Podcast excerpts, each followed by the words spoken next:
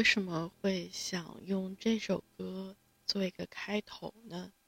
嗯，因为今天很巧，我早上去看了《悬崖上的金鱼姬》，嗯，也是他的那个对宫崎骏的一部电影嘛。然后当然也会有久石让的歌。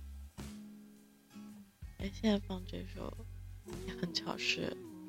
嗯，最近还蛮喜欢的一首歌，他的的歌中会有一段独白，等会儿我会在那里暂停一下，让大家一起听一下这段独白。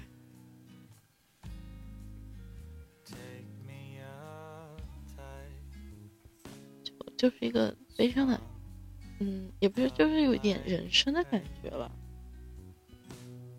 今天其实看了两部电影，一部是《悬崖上的金鱼姬》，是早上去看的，呃，另外一个是，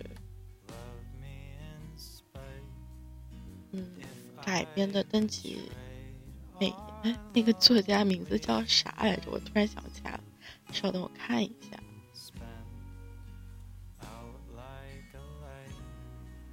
大家听一听这首歌。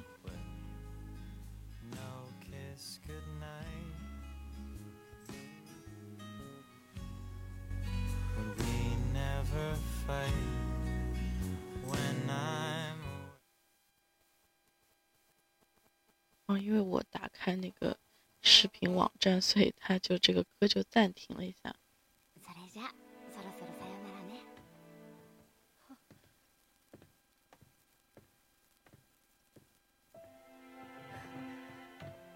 是森见登美彦的歌。哦，不。说错是登森见登美彦的，呃，作品改编的《企鹅公路》。好，那我们接着听歌。它居然自动暂那个退出了后台，重新播放一下。那我其实很早看过一部他的电影，应该是吧？森森见登美彦，我印象里是。啊嗯，是某一个上影节，然后去看了《春宵苦短，少女前进吧》，大概是叫这个名字。可能如果不是的话，就大概词也是这几个。嗯，很巧啊，我当时去看那部电影的时候，我只是有个印象，这这部作品，因为在我的 Kindle 上面有，但其实我一直没有看。然后去看了这部电电影，就有一种少女的豪情壮志，然后就留下很多印象，觉得。人生还有很多不一样的过法吧，就然后你可以看到从一个不同的角度，高空俯视的角度看到不同的人和事物被串起来，还蛮新奇的一个体验。那这今天这个企鹅公路我没有看完，就如果很那个什么的来说，就是我今天看了一点八部电影，因为最后就没有看完，不知道怎么怎么打断了一下，就结尾没有看完。也不知道为什么聊这么多，反正感觉今天的倾诉欲望很多，但是想说的话非常零碎，就这你说一下，那你说一下，包括刚才有发一个微博，然后有写一下手账，就来听一下。and she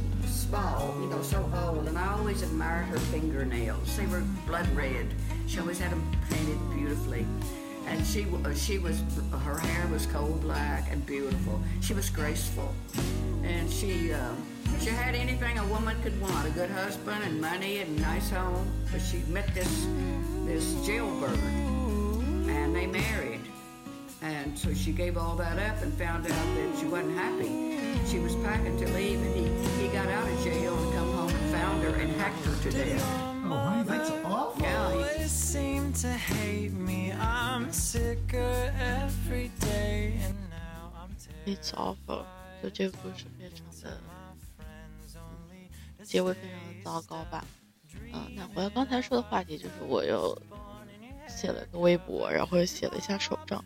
就说了些乱七八糟的话，然后每个主题都不一样，因为最近真的发生的事情还蛮多的，自己也体体验了很多不同的事件吧。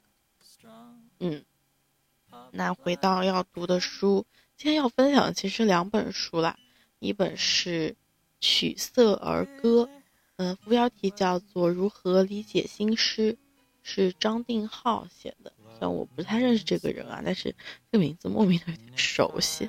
那还有一本就接着来读顾城的《哲思录》。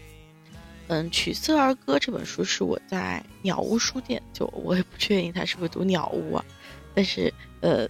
朋友跟我说，就就这样吧，就就那个日本很出名的那个书店，他在上海开了开了开了店嘛，然后我们就预约了，这周去逛了一下。逛的过程中呢，就就总是我我去每去一个书店，总是想买书了。除了那种比较网红的，或者说嗯连锁书店之外，一般比较特别的，或者说比较小众独立书店之类的书。书或者我第一次去的书店，我都会去找，看是不是有什么书只能在这里买到，嗯，就不是那种网红的很出名的，但好像我跟他就冥冥之中就是在这个地点相遇交汇了，那我就会去找这样的书，然后买买回家。虽然最近买的书是有点多，读的是有点慢，但这个真的很快乐。好，说回来说回来，就买这本书，他当时有一个。那个试读本了，就看了一下它的目录，嗯，哎，它的呃第一页是献给少数幸福的人，所以是献给我吗？希望也能献给你。然后他的目录其实是写了五个诗人嘛：林徽因、穆旦、顾城、海子、马燕。嗯，我我主要是想读一下顾城这部分，我不记得我之前有没有说过了。其实，所以我觉得他的《顾城哲思录》这本书真的很妙，就因为是八猫老师推荐的嘛，就很快，没有没有那个过度思思考，或者说跑暂时放下偏见就去读。但因为我知道他最后的结局是很有戏剧性，或者说让人嗯。不是很能理解的，所以在读的时候就会有时候就会觉得，嗯，为什么写出这样一个文字的人最后会选择那样的结局？嗯，尤其是会去伤害别人的，就会有这样的一个疑惑，甚至也会想，那是不是知道了这么多，或者说看似想明白了人生世界创造的这些东西，但也逃不了。最后的那个惨烈的悲剧呢？嗯，所以就抱着这个答案，我开始读这首歌。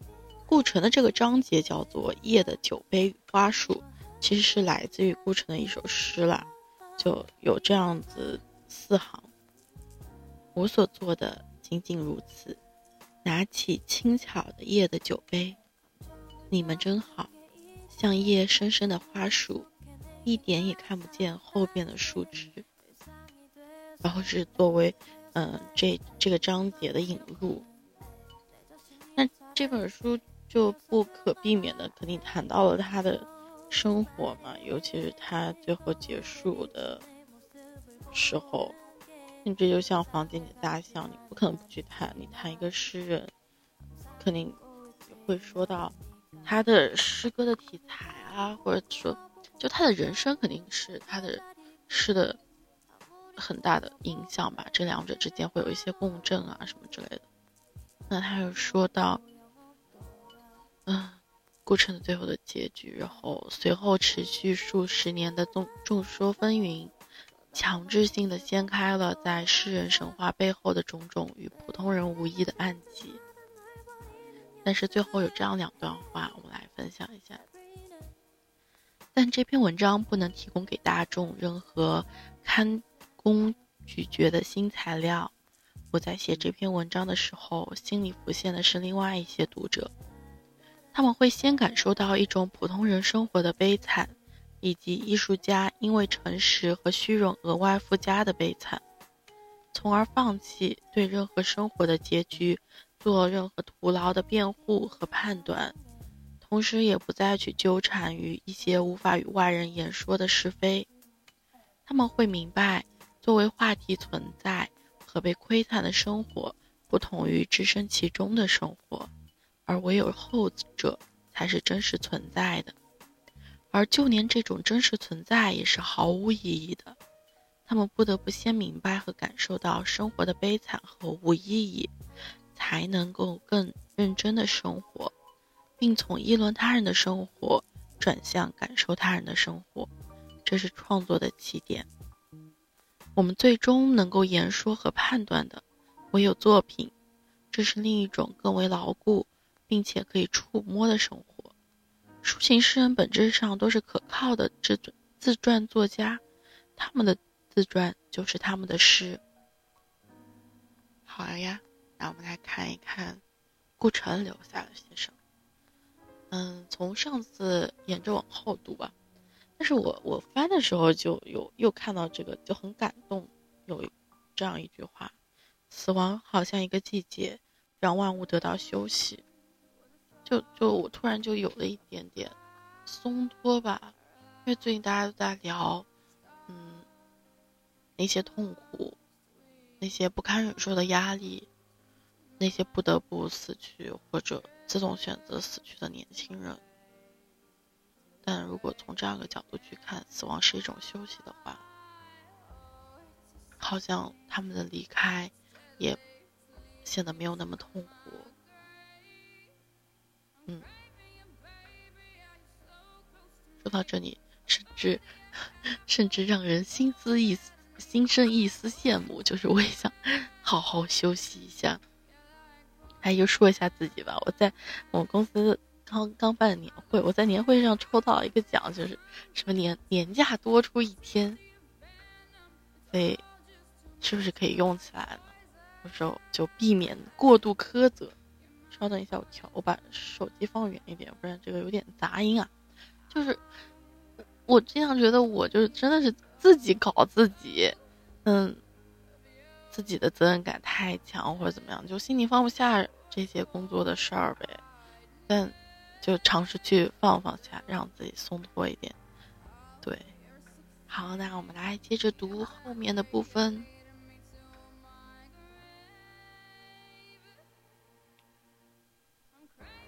稍等，我稍微看一看。八十六，天地像个小盒子，最奇怪的还是天，它有一种空虚无限的气质，轻轻推动着万物轮转。它让世界落下升起，又保持在原处。它让生灵因欲而为，因欲而止，让人说天，开始还说得清楚。后来欲望累积起来，一代代人呼出太多的水汽，天就模糊了。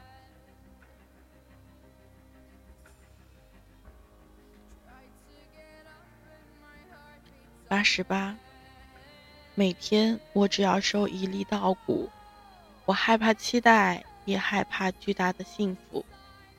我喜欢每天收一粒稻谷，在万字中走一的道路。八十九，在灵魂安静之后，血液还要流过许多年代。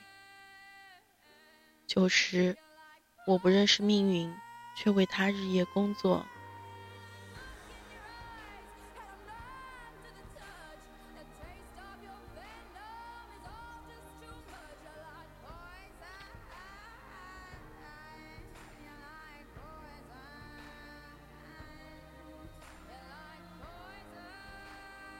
九十二，这应该是一段访谈，其中就是会有一个人问问题，他来回答嘛。我觉得有一个问题，或者说他的回答特别好，跟大家分享一下。问题是，为什么你的我大引号，嗯，总是与我们大引号联系在一起？回答是，这么多年，我可以感受到，我就像一滴水从云里落下来，我是一个孤独的个体。我在离开云的一刹那，完全忘记了我的来源和我要到哪儿去。这个世界上有很多水滴，每滴水都是一个个体，当我和他们相互映照、相互吸引时，记忆突然在生命中醒来。我和他们之间有一种似曾相识、一种熟悉的感觉，也就是说，他们就是我。我能想起，我们有一个共同的来源，我们都来自云，而云来自海洋，海洋来自河流，河流来自雨滴。我们已经千百次在这个世界上生活变化过了。我和宇宙本为一体，我觉得这是一个爱情的原理，这也是一个诗歌的原理。就这一段话很美。然后我今天刚好听到一个播客，就在讲一个年轻作家、青年作家的新书，叫做《夜晚的潜水艇》，然后也是很有韵律、很有节律的。呃，语言运用的非常精妙，所以我之后应该会去借来看一看，好希望到时候也能跟大家读一读。那我们换一首歌听，我现在脑海里突然有一首歌。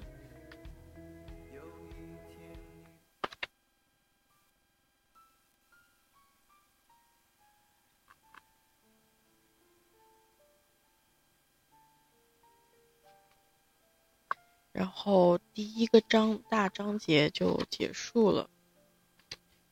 顾城的这个思路分成几个部分，我看一下目录啊。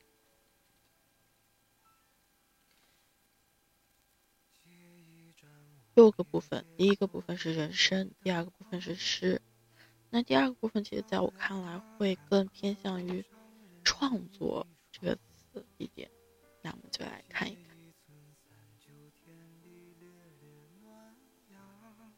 一，写诗首先在于做人。这句话似乎比所有硬木椅的车厢还要古老了。然而，我还是相信的。如果诗人心中没有太阳，又怎么能给花朵以颜色呢？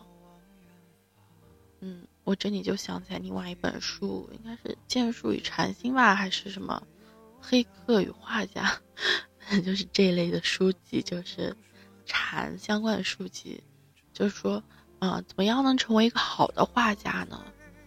嗯，就是先成为一个好的人，然后随意去画，就很有异曲同工之妙。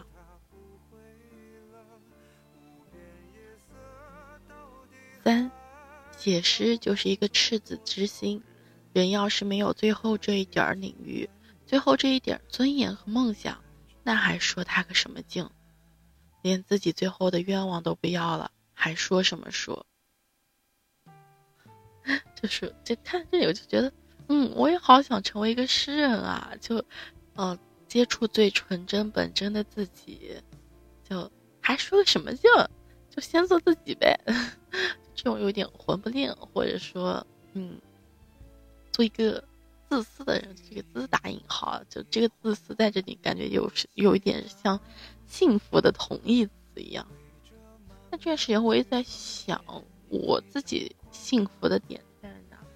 哦，不好意思，刚刚 刚刚我在乱动，所以话筒还没有录进去。就是我刚刚也在，我最近也在想自己幸福的点在哪儿嘛。今天有体领会到一个，或者说最近有有一个，嗯，其中一个答案就是当我。处于心流状态的时候，就认真沉沉浸的在做某一件事情，我特别幸福。包括最近工作上为什么会这么痛苦，其中有一个点就是，嗯，我的精力太分散了，嗯，所以某个角度上来说，嗯，所谓的晋升嘛，就是你要管人，你要带人，你要从整体上做一个规划，那你的时间就很容易被分割成很多部分。要跟这个部门对接，也要去看那件事情的进度啊什么之类的。那我在年度反馈的时候，也在跟老板聊嘛，我就说，我之前觉得工作还蛮简单，很单纯，很幸福。我只要每天把文章写好，就写的这个过程本身就能给我带来很大的满足感。但现在我觉得很多事情没有这么单纯了。我就不断被割裂、割裂、割裂，就还蛮痛苦的。但他们也没有给我一个什么正面答案了，就是说可能就是这样子的，对你的人生就会被割裂的，就还蛮悲伤的一个事情。嗯，在你跟我妈聊的时候，我就说我最近我可能再工作个，哎，我好像说过了这个，反正再工作个三五年，可能就嗯会停一停。对，啊，好喜欢这首歌。然后就就工作个三五年，可能会停下来休息一年吧，就想就。完全遵从那个得意忘形张老师之前的一个建议，就提前把退休的年年份插到工作年限当中。对，就你在埋头前进的时候，停下来用一年的时间，飘在空中，去更观、更长远的看待自己的人生吧。嗯，我们。接着往下看一看，稍微再读几个，我们就早点睡觉啦。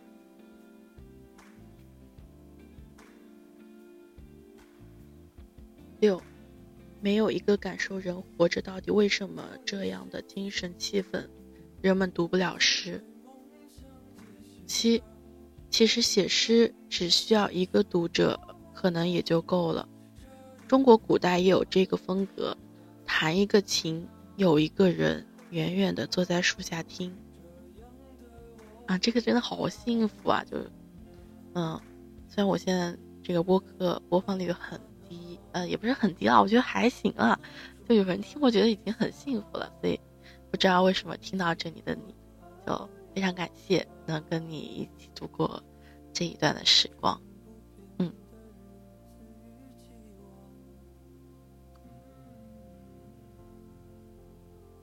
八，说话难，说诗更难，因为诗一直在诉说一件无法诉说的事情。我们用日常语言来说诗很困难，至少对我是这样。现在的语言就像手一样，可以去拿筷子、拿勺，也可以写字。但当我去摘取玫瑰的芳香的时候，就无法把它采来，只能采来玫瑰。说到这里，我又想起刚才，其实其实说到那个，呃，幸福快乐的时候，就我我说我其实，呃，处在心流状态你们是最快乐的嘛，就其实没有说完了。我现在突然想起来，我想说什么，我经常自己的思路太快，自己跟不上，然后忘记，然后突然想起来，就。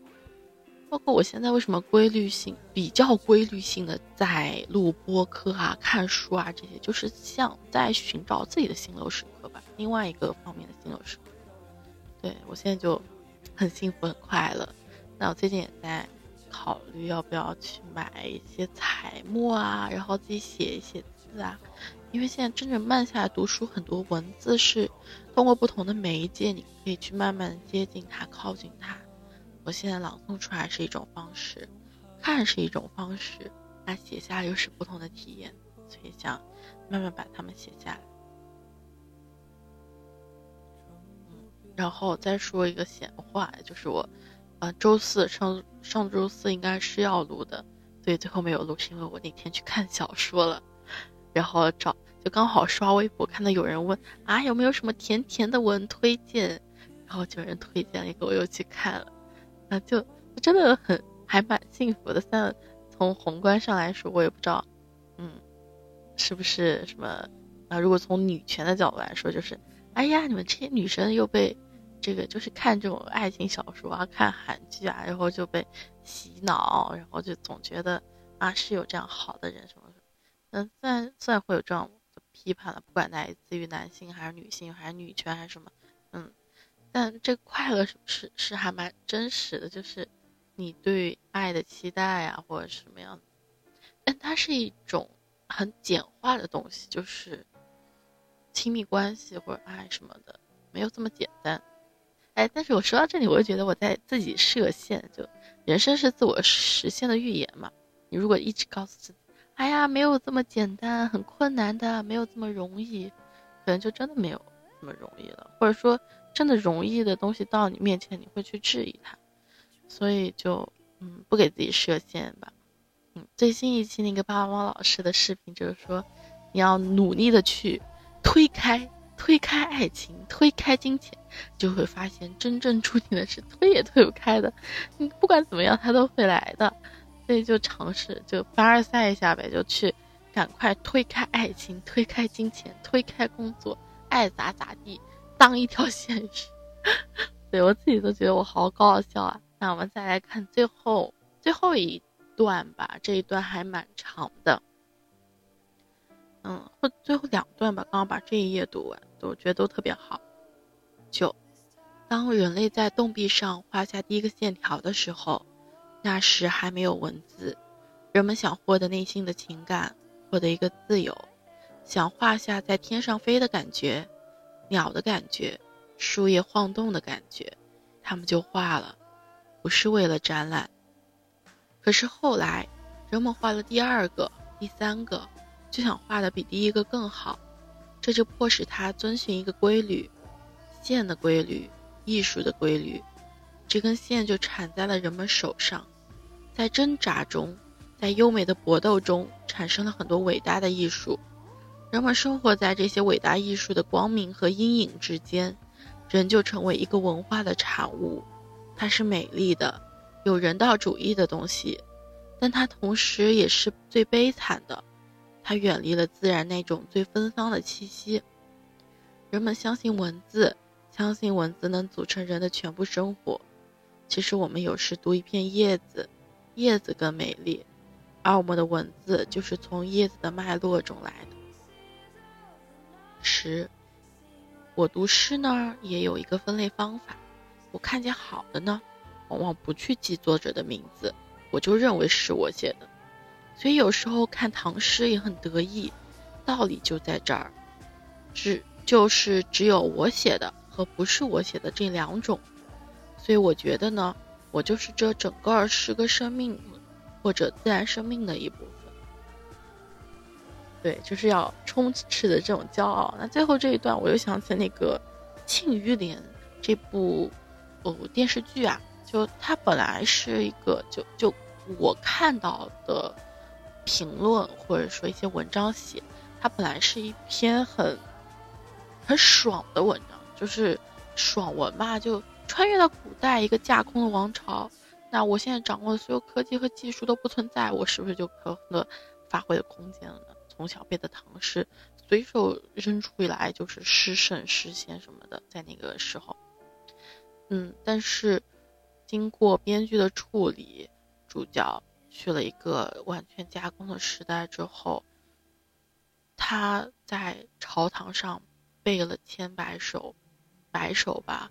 就是曾经的诗，然后说了一段很犟的话，就说这些诗都不是我写的，就直直接承认这些，就凭着那种醉意嘛，这些诗都不是我写的，就出现在我的梦中了。